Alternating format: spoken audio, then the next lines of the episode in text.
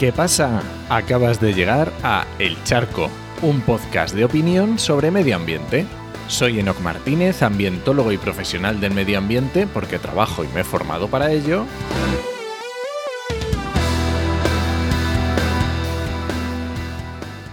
Y hoy voy a opinar por fin sobre el triple balance, el triple balance de la sostenibilidad. Y tengamos en cuenta que sostenibilidad es un término antropogénico. Implica que algo perdura en el tiempo mientras el ser humano, nosotros, nos beneficiamos. Esto, es un, esto es un tema para otro charco porque alguno parece que se acaba de descubrir, lo acaba de descubrir y resulta que ha descubierto que la sostenibilidad y cada vez que decimos que algo es sostenible eh, no, se da cuenta de que estamos hablando de que es bueno, que es sostenible para el ser humano. Pero bueno, eso lo dejamos para otro día. Entonces, el triple balance, ¿qué es esto del triple balance? El triple balance está hablando entre economía, sociedad y medio ambiente. Se puede aplicar a un proyecto, se puede aplicar a una empresa, a un proyecto empresarial, se puede ah, incluso aplicar a tu proyecto de vida como persona, ¿no? Pero hay que tener en cuenta varias, varias cosas. Vamos a verlo por partes. Vamos a hacer un ejemplo que es más sencillo de entender. Vamos a poner una empresa. Una empresa tenemos que tener el aspecto económico, más o menos lo tenemos claro. Una empresa está hecha para gastar, para ganar dinero, las empresas están hechas para continuar en el tiempo y digamos subsistir o mejor o peor económicamente. Segunda pata es el aspecto social.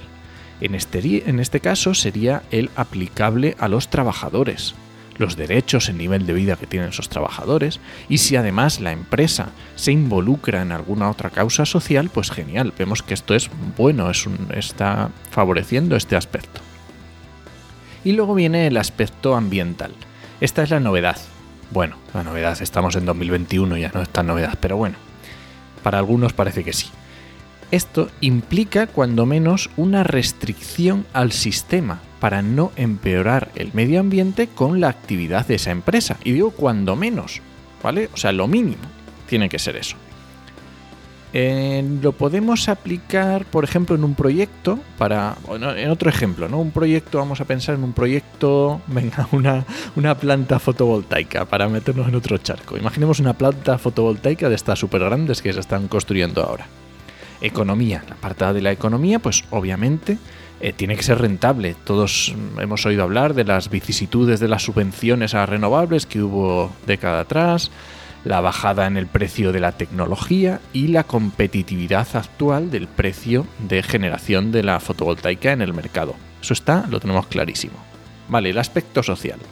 Cuando pensamos en una planta de este estilo, pues pensamos en el trabajo que va a dar a los que monten la planta, ¿vale? Que no va a ser durante mucho tiempo.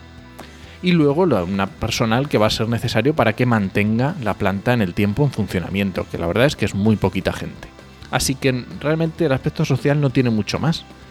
A no ser que, como decíamos antes, la empresa incluya otra serie de aspectos sociales, que incluye una serie de beneficios, no sé, para los habitantes de la zona, para algún aspecto social, mm, no hay mucho más donde sacar.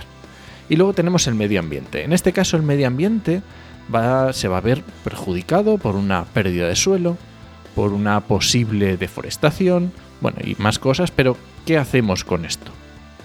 Pues podemos, por ejemplo, buscar un cultivo bajo las placas para que el terreno produzca otros servicios ecosistémicos, o podríamos plantar, no sé, aromáticas o, buscar una cobertura de herbáceas para favorecer polinizadores, se me ocurre. O incluso, si, no, si esto no, no lo viéramos suficiente o valorable, podríamos pensar en una compensación. ¿Qué significa esto? Pues como yo estoy aquí haciendo un detrimento, estoy fastidiando un poco el medio ambiente, voy a hacer una compensación en otro lugar y voy a invertir en recuperar un espacio degradado cercano, por ejemplo o en compensar los árboles que he talado, pues lo va a compensar para crear un, pues eso, otro, o, reforestar o lo que sea, ¿no? Aquí es imaginación al poder, para lo que podamos beneficiar al medio ambiente. Claro, eh, la parte importante de esto es que no sé si te has dado cuenta, es que las tres patas son necesarias. No es una suma tal cual de decir economía más sociedad, medio ambiente y lo que me dé. No. No significa que yo diga, venga, un punto para la economía, para la sociedad no, porque esto es un poco malo, y el medio ambiente esto genial, dos puntos, sumamos tres. O al revés, cogemos y decimos, esto económicamente le vamos a sumar tres puntos, pero social y medioambiental nada, cero, y es otro tres, igual. No, esto no funciona así. La idea es que si le doy un punto a la economía, le doy un punto a la sociedad y le doy un punto al medio ambiente, voy a conseguir un resultado mayor que 3. Voy a conseguir esa sostenibilidad.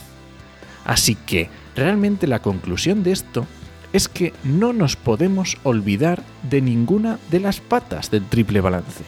De ninguna porque a lo mejor nosotros somos muy ambientalistas y se nos olvida la pata de la economía y es necesaria porque un proyecto si no es económicamente viable no va a ser perdurable en el tiempo. Así que ninguna de las patas del triple balance, porque entonces automáticamente por definición deja de ser sostenible. y bueno, este ha sido el charco de esta semana, un charco cortito Recuerda que este podcast pertenece a Podcastidae, la red de podcast de ciencia, medio ambiente y naturaleza. Y lo puedes encontrar en enochmm.es barra el charco. Y si alguien te pregunta, no lo dudes, te lo dijo en HMM. ¡Nos escuchamos!